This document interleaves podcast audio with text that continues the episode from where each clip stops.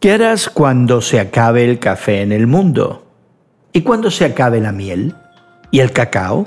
¿Y el plátano? Conversamos sobre alimentos artificiales entre amigos.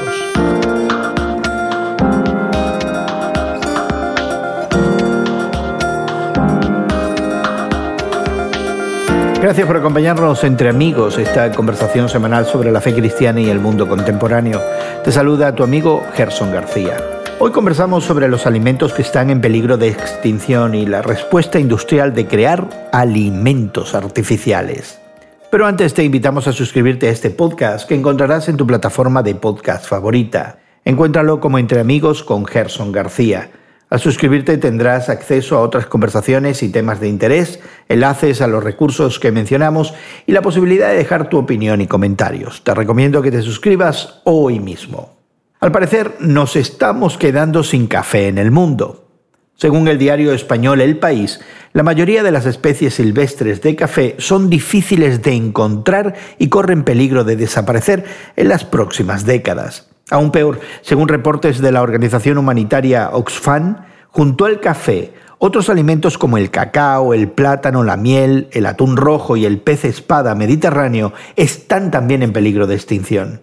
Las causas son variadas el empleo de pesticidas y productos tóxicos en la agricultura industrial, el impacto del desarrollo de la industria sobre los hábitats naturales de esos productos, los efectos del cambio climático o simplemente las políticas económicas humanas que están guiadas por la avaricia de unos pocos y totalmente despreocupadas por el futuro y el bienestar común. Es interesante notar que muchas personas de fe cristiana en los países industrializados atribuyen estos amenazantes cambios a procesos naturales. Y eso en el extraño e hipotético caso de que admitan la evidencia científica. A veces simplemente la niegan, denunciándola como un acto de tendenciosidad política. Pero a fin de cuentas creen que Dios no permitirá la escasez de alimentos, aunque exista amplia evidencia en la Biblia de que Dios usa ocasionalmente la escasez de alimentos para llamar la atención sobre el pecado de las naciones y de los pueblos. Como quiera que sea la alternativa del mundo industrial y cristianizado, no es el cuidado del planeta que requiere ajustes costosos a la industria de la alimentación, es más bien la producción y consumo de alimentos sintéticos. De hecho, la producción masificada de carne artificial permite a la industria de la alimentación saturar mercados y aumentar sus ganancias sin demasiada preocupación por los efectos que pueda tener para la salud de los seres humanos y la salud del planeta que Dios nos pidió cuidar. Hace algún tiempo conversé con Guillermo Serrano sobre estos alimentos en peligro de extinción y su potencial reemplazo con alimentos artificiales. Esta es parte de nuestra conversación que ya está en marcha. Entonces yo le preguntaba a uno de ellos, le decía, ¿y el que, que viene aquí un seeker, qué van a hacer con él? Ya. El que viene, el que no pertenece aquí, pero está buscando de Dios. Tiene que pasar por el escrutinio de la seguridad. Qué horror. Bueno, una, una de las cosas que también nos horroriza entre amigos en esta conversación que tenemos Guillermo Serrano y tu servidor Jesús García es lo que nos cuenta el país desde Madrid, eh, España eh, que nos dice que nos estamos quedando sin café, lo cual para algunos de nosotros es una tragedia. Al parecer, la mayoría de las especies silvestres de café están en peligro de, extinción eh, y eso pudiera suceder en las próximas dos, tres décadas, lo cual es una noticia de mucho impacto, no, no ya por la trivialidad de que algunos disfrutamos del café, pero porque muchas economías en muchos países están basadas en, la producción y exportación del café. Me recuerda la canción de los Bee Gees que se llamaba Tragedia, Tragedy. Pero eso es de tu época, Guillermo, yo no recuerdo. en, donde, cantaban justamente a las cosas de la vida que podían provocar la tragedia en el ser humano. Algunas cuestiones que eran muy pequeñas, pero que ellos las aumentaban al, nivel de un drama. La canción tuvo mucho éxito, fue muy popular, todos nosotros andábamos tarareándola, aunque realmente no nos identificábamos mucho con ese tipo de tragedia. Pero realmente el problema del café, como el problema de otros productos vegetales, está en la manipulación en, un sentido de los ingenieros agrónomos que quieren eh, de alguna manera inyectar nuevas cosas para producir más y por otro lado está en el cambio climático en donde uno un grado, medio grado de temperatura normal eh, puede afectar las plantaciones de cualquier tipo de vegetal. Uno no lo piensa hasta que lo ve realmente en la práctica. Me acuerdo mucho de haber estado en Canadá en lugares muy, muy al norte, donde hay mucha nieve durante seis, ocho meses del año, en donde vi los primeros invernaderos de tomates y de otros productos que se daban ahí, y entonces comenzaron a cosechar estos productos en pleno invierno. Estaba la nieve fuera y el tomate dentro con temperaturas reguladas. Yo no podía creerlo porque nunca se me hubiera ocurrido como buen latinoamericano. Yo esperaba todas las estaciones, ¿no? Eh, verano, invierno, primavera, pero ahí no, ahí sí se llevaron al bolsillo el, clima. Entonces, ¿qué es lo que produce este tipo de, ingeniería? Eh, digamos, agrónoma con toda la cuestión genética. Produce, por ejemplo, unos tomates gigantescos. Una, que no saben a nada. Que no saben a nada. Pero la gente está muy contenta. Claro, porque son gigantescos. Claro, entonces lo que pasa con y, y además posiblemente más baratos. Pero lo que pasa con el café ahora es que se han eh, comenzado a, manipular muchos de estos productos que antes crecían ahí en el campo, en, los cerros, crecía en forma natural. La gente de antiguo pues lo cosechaba, lo bebía, lo vendía, pero ahora es una industria gigantesca. Eh, no hay más que recordar porque todos nuestros oyentes, no importa el país donde vivan, han visto esta tienda que vende café, que se ha hecho popular en todo el mundo, Starbucks. Está en los lugares más increíbles, incluyendo Brasil donde no se suponía que tenía que estar una tienda de estas, ¿no? Y vendiéndolo a precio exorbitante y, la, y los lugares están llenos. Fíjate que, que, en cuanto al café, hemos hablado en otras ocasiones acerca de los cambios climáticos y cómo lo afectan, pero me llama mucho la atención que en, esta, en este reporte del diario español El País, que cita también fuentes del Real Jardín eh, Botánico en Inglaterra, que nos apuntan a esta, a esta cuestión, no solamente a la ingeniería genética, pero al hecho de que esa ingeniería está motivada más que nada por intereses económicos, es decir, estamos consumiendo el café en dos variedades, eh, que es la arábica y robusta, que es el café que se puede masificar en su producción, porque eso es lo que hemos hecho. El café originalmente eran cultivos eh, pues eh, familiares, pequeños, de mucha atención, de mucho cuidado artesanales, y artesanales. Pero ahora cuando millones demandan café en, en, el mundo occidental, tenemos que correr a, producir masificadamente este, este grano y vamos a los granos que son los de menos calidad, pero los que más rápido se dan. Así que, que no es nada más el elemento que tú también mencionaste al comienzo, ¿no? No es el elemento de que las temperaturas varían y el calentamiento global y, la contaminación, pero el hecho que la acción humana en cuanto a seleccionar ciertos granos está poniendo en peligro los que no nos convienen financieramente. Un chiste muy bueno que aprendí en Brasil, eh, visitando una plantación de café con un grupo de, de, personas que estaban interesadas en el tema. Fue muy bueno porque salió, es una anécdota, pero realmente suena como un chiste, porque estábamos visitando los árboles estos que producen el café, que son más o menos de unos... Arbustos, ¿no? Son... No, no, algunos llegan a crecer hasta dos metros y oh, medio. por ahí. Son, son altos, ¿eh? Y entonces el guía nos dice, estos son los eh, eh, árboles que producen el café, ustedes pueden ver los granos y efectivamente, ¿no?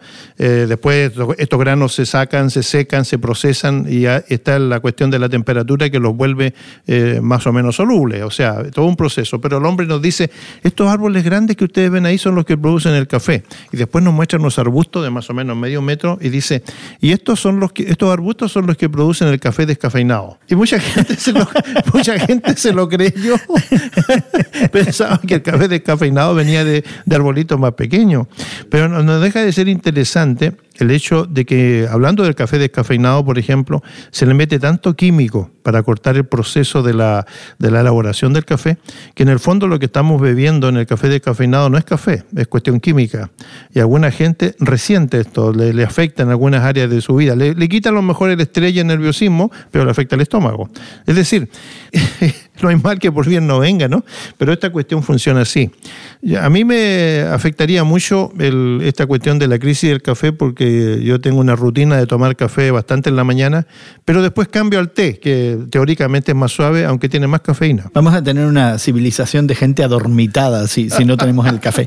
Pero bueno, una noticia relacionada eh, y que nos llega interesantemente desde Buenos Aires, Argentina, a través de, una, eh, de un artículo de La Nación, eh, que se pregunta ¿vamos a comer pronto carne artificial? Yo me imagino que esta pregunta para los argentinos es una ofensa nacional. La idea de comer carne artificial y sin embargo una realidad que se está ya produciendo con animales in vitro, lo que ya se conoce como carne sintética o carne limpia, que se hacen a partir de una célula madre extraída mediante una biopsia de, ganado vivo. O sea que, que ya hay también un proceso de masificación de nuevo, de producción de carne, pero ahora la carne resulta que, es artificial. Bueno, lo bueno sería si, si, realmente es así, que fuera una carne sin colesterol, por ejemplo, eh, que se puede modificar en términos de lo que es la eh, ingeniería genética. Eh, también que fuera una carne a lo mejor más digerible, que fuera menos corruptible, si eso se puede utilizar. Em, y también que fuera de alguna manera algo barato y de alcance para todas las personas. Yo creo que químicamente se, puede, se le puede dar el sabor que uno quiera, ¿no? Hasta podemos la carne artificial llamarla filete o filete o lo que sea. Pero en el fondo lo que se está viendo es nuevamente un interés de la industria por, no solamente de la industria, pero de los grandes negocios, de los grandes capitales que podrían invertir con la idea muy platónica, muy idealista de ir en ayuda de las personas necesitadas que no pueden comprar la mm, carne mm, real. No, yo no me creo eso. Yo soy totalmente escéptico de que estas son medidas paliativas para el hambre. Creo que sí hay gente que honestamente busca la manera de manipular la genética y crear transgénicos con esa posibilidad, pero a nivel corporativo, la carne cultivada en laboratorio ya está siendo considerada por el Departamento de Agricultura de los Estados Unidos, conocido por sus siglas en inglés como USDA, y bueno, no la estamos comiendo ya porque el gobierno en Estados Unidos está paralizado, pero tan pronto que se ponga en marcha pudiera ser que estás comiendo carne artificial y no lo sabes, que esa es, esa es la, otra, la otra parte, ¿no? De que muchas veces eh, cumplen el requisito gubernamental, se le etiqueta de cierta manera y se le pone algún adjetivo que, mm, hace diferenciarse de la carne regular y la consumimos como si nada. Me acuerdo que en la época de crisis en Chile, de unos 40 o 50 años atrás, eh, la producción de papas o patatas eh, comenzó a decaer en Chile por, muchas razones. Entonces se importó una, una papa de Polonia.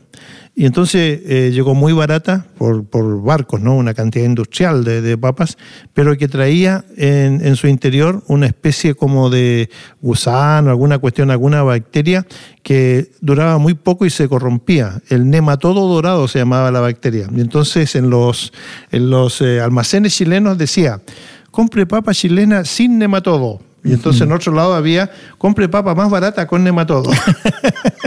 pero bueno, era el esfuerzo de los polacos por hacerte comer no solamente carbohidratos, pero también proteína simultáneamente. ahí, estaba el truco. Pero, pero estaba pensando, eh, en el Evangelio hay una mención acerca de lo que contamina al hombre y Jesús te parece que le presta atención de alguna manera a todo esto, a, cómo nos cuidamos, pero todas estas cuestiones eh, pasan por alto, quizás se ven en algunos casos como cuestiones de salud, pero realmente no le estamos dando la trascendencia que, pudieran tener y que parece que Jesucristo se la, se la da. El problema de, la alimentación ha estado con el ser humano desde siempre, qué comer y cómo comer y, y si existe o no existe esa posibilidad. Pero entonces esta ansiedad por la comida es lo que lleva probablemente a Jesucristo a decir que uno tiene que tener cuidado porque las malas acciones y los malos pensamientos salen de la mente, del interior del ser humano, pero no lo que entra. Lo que entra no es, no es contaminante, pensando probablemente en que la comida de esa época no tenía aditivos, la comida de esa época era relativamente sana, venía de una producción totalmente eh, artesanal la, cuestión de la pesca, la cuestión eh, de, los eh, frutos agrícolas, de los animales. Entonces, estamos viendo otra época, pero, pero la enseñanza moral sigue siendo esa, no es lo, que uno come, lo que realmente daña, es la cuestión de la maquinación en la mente del ser humano que le lleva a hacer cuestiones que a veces son total y absolutamente condenables. Y así concluimos la conversación que tuve con Guillermo Serrano hace algún tiempo sobre los alimentos en peligro de extinción y el interés industrial por alimentos artificiales. Y quizás deberíamos recordar de forma diferente esa petición en el Padre Nuestro, danos la comida que necesitamos hoy. Deberíamos recordar también el encargo divino de cuidar el planeta y la responsabilidad que Jesucristo nos dio de cuidar del prójimo. Queremos invitarte a que te suscribas a este podcast que encontrarás en tu plataforma de podcast favorita. Con esa suscripción accederás a recursos adicionales, a nuestros archivos y podrás dejarnos tus opiniones y comentarios. Encuéntranos como Entre Amigos con Gerson García en Spotify, Apple, Google o en cualquiera de las plataformas donde encuentres tus podcasts. Agradecemos a nuestros equipos técnicos en México, Brasil y Estados Unidos su trabajo para que esta conversación llegue hasta ti. También agradecemos a Guillermo Serrano el darnos de su tiempo. Y tu amigo Gerson García se despide de ti hasta otro momento en el que nos unamos a conversar entre amigos.